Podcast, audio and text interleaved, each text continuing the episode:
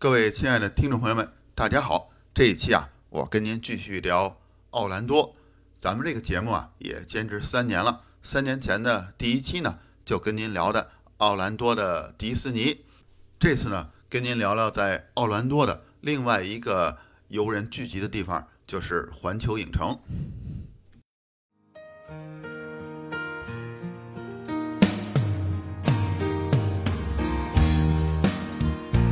在加拿大和美国之间的边境小城，向您讲述北美生活中的点点滴滴，从亲身经历的视角，向您展现这里普通移民生活的方方面面。欢迎访问北美点滴的网站：www. 点点滴点 ca。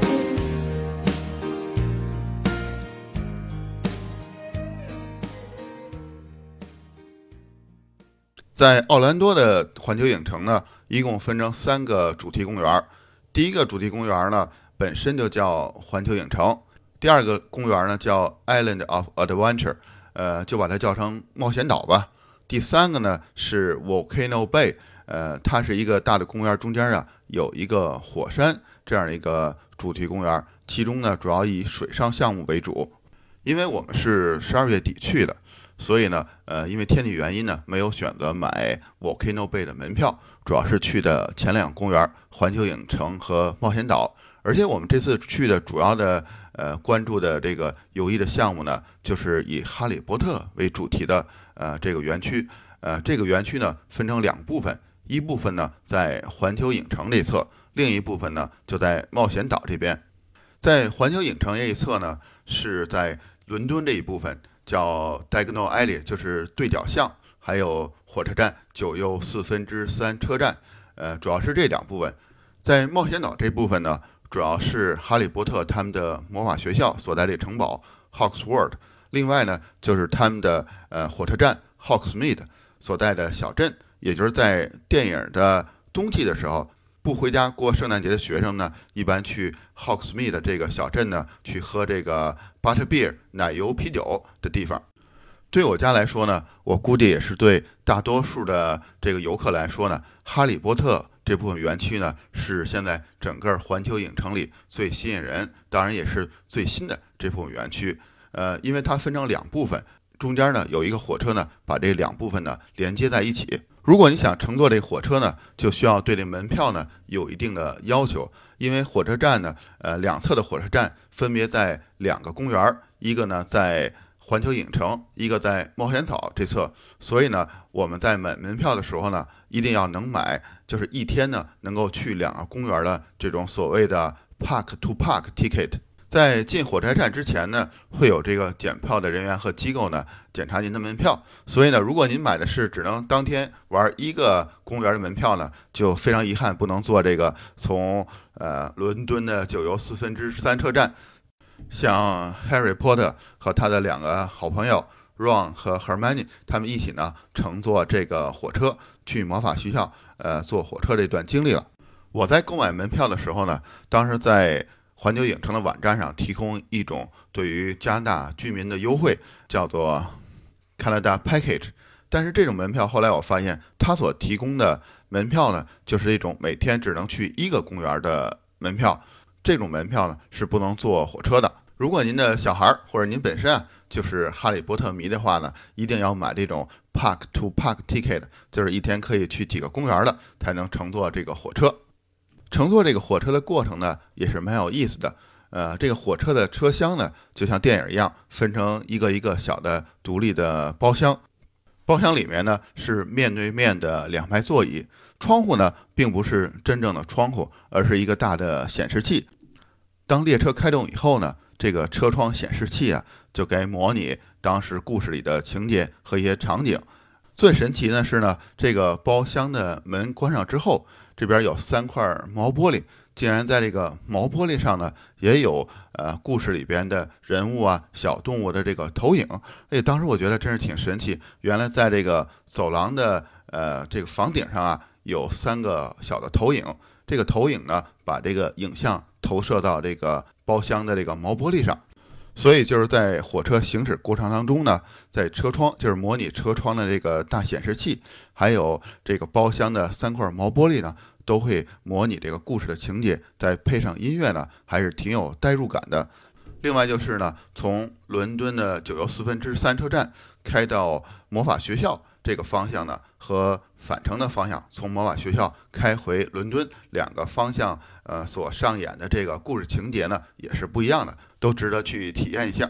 在九又四分之三车站的边上呢，就是在《哈利波特》电影里面一个重要的场景——对角巷。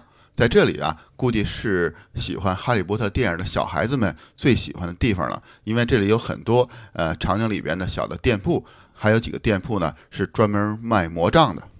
这个魔杖呢，就是电影里面魔法师呢手里拿的那个魔法棒。我女儿找了半天，终于找到一个店铺，说这里是卖这个魔法棒的最好的地方。她在里边呢花了非常多的时间呢，终于挑到自己最喜欢的魔法棒，其实就是。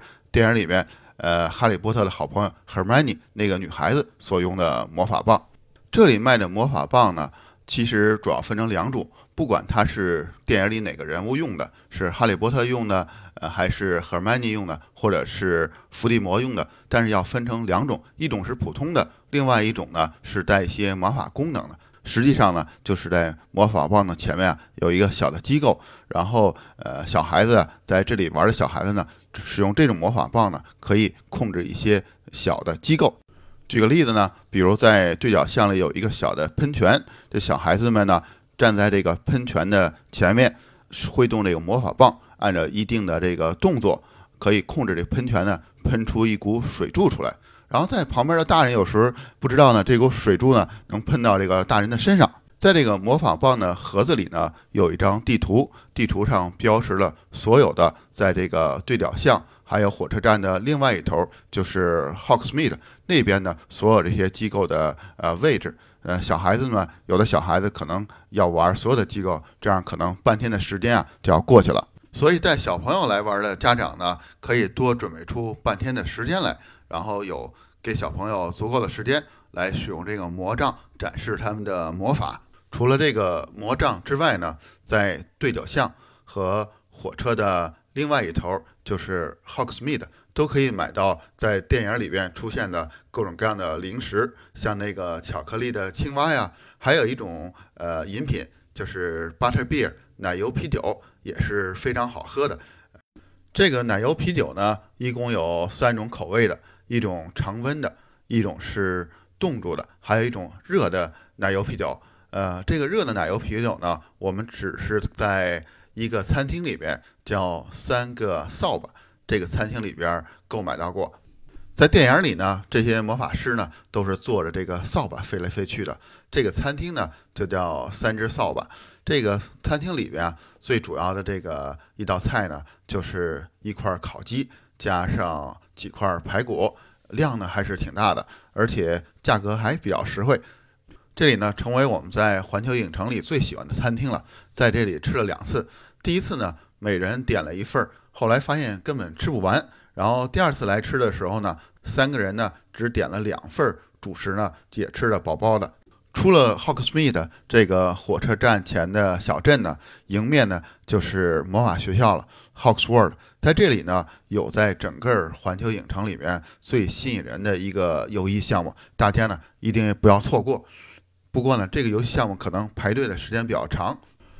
我们在圣诞节前的两个星期的一个周末，那天呢是十二月九号周日来的时候呢，还不需要排队很长时间。不过那天呢，因为下雨。我估计也是天气原因，所以游客还不是很多。然后我们出去玩了一周，一周之后的一个周末呢，我们回到这个环球影城又来一天。这个时间呢，离圣诞节只有一周了。这个周末呢，人是非常多的。在 Hogsworld 这个魔法学校里的这个游艺项目呢，至少要排队一个多小时。可以想象，等待一个星期之后。也就是圣诞节的假期呢，可能像这种游戏项目呢，至少要排个两三个小时。同时呢，在对角巷，也就是在伦敦这边九又四分之三车站旁边那个哈利波特的园区呢，里边也有一个呃大型的游艺项目。同样的情况，到了临近圣诞节这一周呢，那个周末呢。排队的那个时间呢也是非常长的，也要一个多小时。所以你要是赶到节假日来呢，一定做好排队的准备，或者呢，如果人多的话，你就买一种叫做 Express 的特殊的票，这样呢就可以有特殊的通道，不需要呢像我们这样只买普通的门票的游客呢需要排很长的队伍。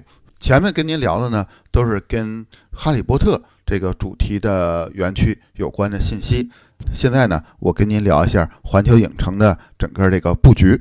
我们去的环球影城这两个主题公园，一个环球影城，一个冒险岛呢，他们的入口啊都在一起。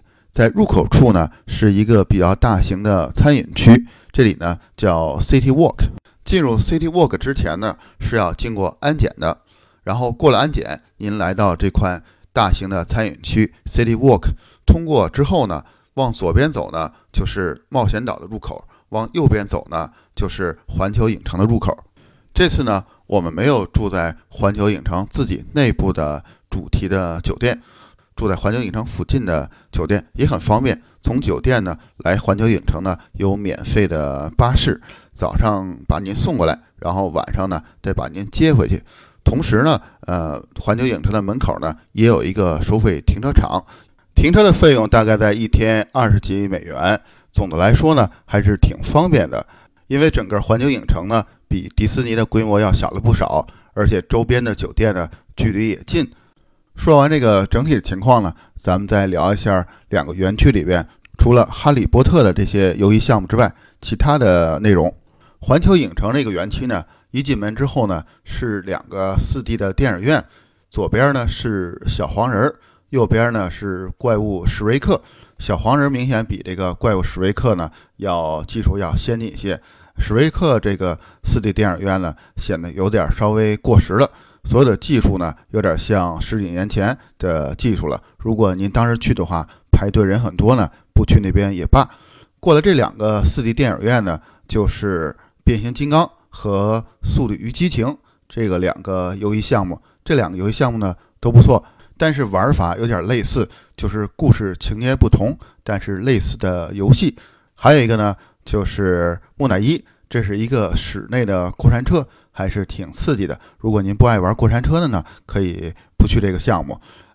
过了这部分游戏项目之后呢，就是哈利波特这个主题的区域。再往前走，就是黑衣人和呃辛普森，还有 E.T. 外星人这三个项目。黑衣人呢是一个坐在车上的射击游戏，有点像在迪士尼里边的。玩具总动员，但呢，它没有 3D 的眼镜。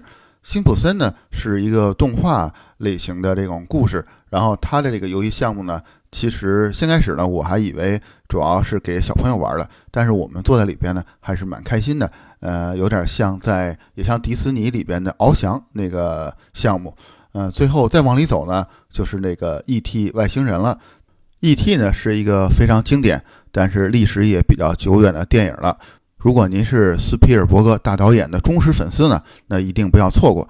环球影城园区呢，基本上就是这些游戏项目。咱们再说冒险岛这边，冒险岛这边呢，一进门也是一个大型的过山车，这是以绿巨人为主题的。这个过山车呢，本身也是绿色的，但是它的速度啊，比环球影城那边红色的过山车呢要快很多。绿巨人的过山车边上呢，就是一个跳楼机。再往里走呢，就是蜘蛛侠和金刚。